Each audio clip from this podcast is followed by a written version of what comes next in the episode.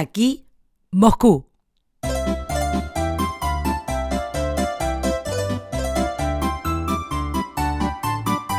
¿Qué tal? ¿Cómo estás? Te saluda Soledad Franco desde Moscú, cubriendo la Copa del Mundo y contándote de las andanzas de una periodista de deportes en esta ciudad gigantesca, bellísima, muy fría, por sobre todas las cosas. Sabía que cada día iba a tener algo nuevo que contar cuando se empezó a preparar este viaje porque estuve leyendo todo lo que puede ofrecer Moscú, todo lo que puede ofrecer Rusia, el país más extenso del mundo con 17 millones y piquito de metros, de kilómetros cuadrados, digo bien, 17 millones y algo de kilómetros cuadrados. Y bueno, Moscú, su capital, es una ciudad muy grande. Están las afueras de Moscú también. Y hoy tuve la oportunidad de conocer un pueblito llamado Bronitsy. ¿Qué tiene Bronitsy de particular? Y es que ahí decidió alojarse la selección argentina. Y en la selección argentina tenemos que hablar de Messi. Todo lo que eso genera nos lleva a los periodistas a ir hasta el lugar de base de la selección argentina. Pues bien, salimos bien tempranito para poder eh, llegar ahora, en realidad primera escala, en el entrenamiento, el primer entrenamiento que hizo Perú al pisar eh, suelo ruso y de ahí a la concentración de la selección argentina. Ya te voy a contar el tema futbolístico propiamente dicho. Pero antes, si no podía faltar, la aventura del día. Bronitsy es una localidad a unos 60 kilómetros del centro de Moscú. El, eh, el pueblo tiene algunas particularidades, por ejemplo, la torre del reloj es lo que más sobresale, es el punto más alto que hay en la ciudad, tiene unos 70 metros esa torre y debido al material que, del cual está hecha la torre, es una de las pocas cosas que sobrevivieron al gran incendio que se había provocado en el siglo XIX. Todas las casitas son de madera, son chiquitas y de madera. Y ya lo eran de hecho en aquella época y fueron consumidas por el fuego, sobreviviendo la torre del reloj, que justamente está al lado de un lago y enfrente mismo está el entrenamiento, el lugar donde entrena la selección argentina. Fuimos en Uber sin ningún problema. Estamos hablando de una hora y media, casi dos de viaje para poder llegar hasta ahí. Presenciamos todo el entrenamiento de la selección argentina y después había que retornar a casa. Esto pasó a ser una verdadera odisea. No hay un solo Uber que llegue hasta esta localidad. No existen autos disponibles. Pasé a la aplicación Yandex que es un Uber local. Es la aplicación que congrega a todos los Ubers locales, digamos. Tampoco existía ninguna posibilidad. Pues bien, vamos al Google Maps y veamos cómo podemos llegar de regreso a nuestro hotel. Una travesía impresionante. Primero, camine durante 15 minutos hasta una parada. En la parada tome el bus 324 ese bus le va a llevar hasta un punto X. De ahí camine 5 o 6 minutos y va a encontrar la estación de metro. Tome el metro de la línea lila, en este caso, una línea lila, hasta tal estación. Ahí haga un transbordo para tomar la otra línea que es la roja. Ahí tenemos otra vez eh, bueno, un viaje interesante. Bájese y camine otros 20 minutos para llegar al hotel. En todo este recorrido estamos hablando de cuatro horas de viaje, solamente para retornar de un lugar al que llegar nos tomó una hora y media, dos.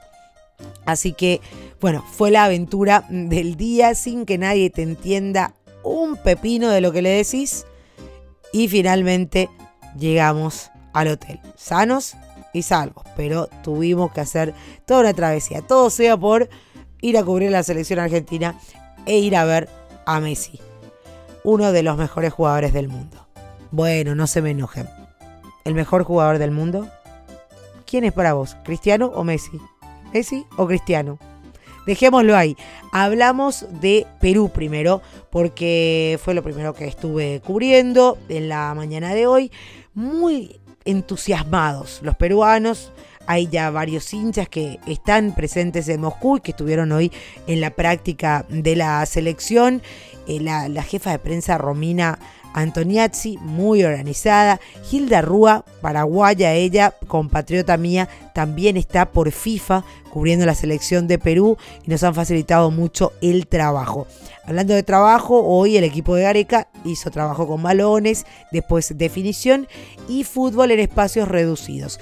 La incógnita principal pasa por si van juntos Jefferson Farfán y Paolo Guerrero de entrada ante Dinamarca el próximo sábado en el debut.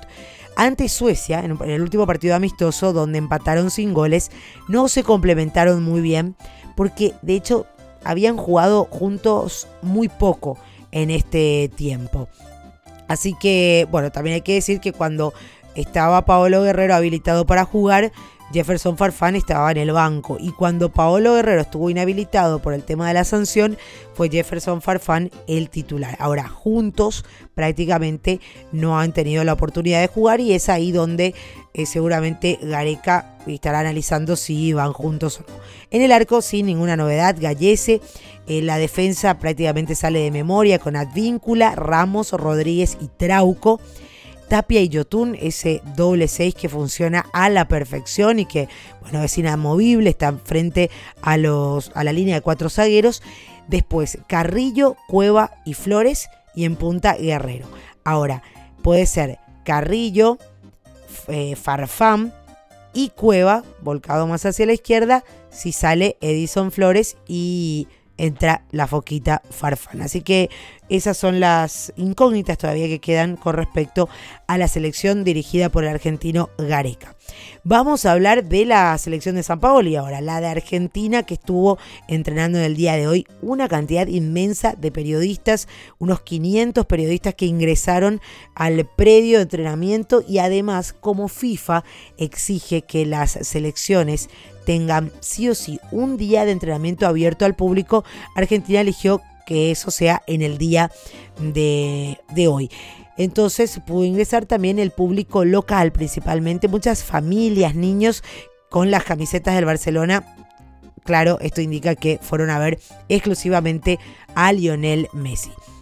Rarísimo los rusos en la manera de alentar, o al menos para nosotros que tenemos esa sangre latina, es raro. A ver, Pasa Lionel Messi. Lo estaban esperando a Messi. Lo estaban esperando muy ansioso. Se notaba la ansiedad, la tensión, esperando a que salga Messi. Cuando por fin sale, a ver cómo, a ver si es que esto sale bien.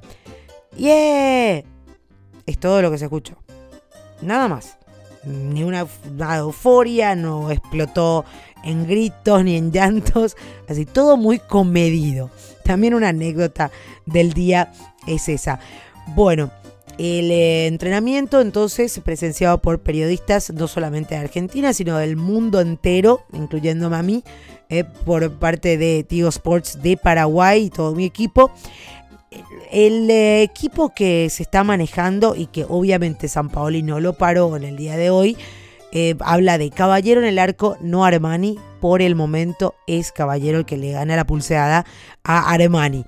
Mercado, Rojo, Otamendi y Tagliafico el probable, probable defensa, pero por mercado podría ingresar Salvio también.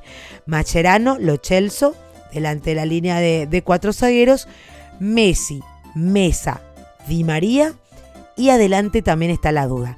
¿Será el Kun Agüero o Pipita Higuaín? ¿Cuál de los dos va a arrancar cuando la selección argentina debute frente a Islandia el próximo sábado? Esa duda seguramente nos las vamos a sacar en el transcurso de los días, con el correr de las horas, cuando se vaya aclarando más el panorama. ¿Qué tal el reporte de hoy? ¿Te gustó? Vamos a seguir aquí desde Rusia, informando siempre a través del Franco Informador. Podés seguirme en las redes sociales, arroba Franco Informa en Twitter, Franco Informador en Facebook e Instagram. Te recuerdo, no estoy teniendo demasiado tiempo para subir posteos a las redes sociales, entonces te sugiero suscribite donde sea que estés escuchando el podcast y eh, dale a activar a las notificaciones, entonces te enteras de cada nuevo episodio. Mis aventuras por Moscú están siendo realmente fantásticas y espero a vos te gusten también. Hasta cada momento.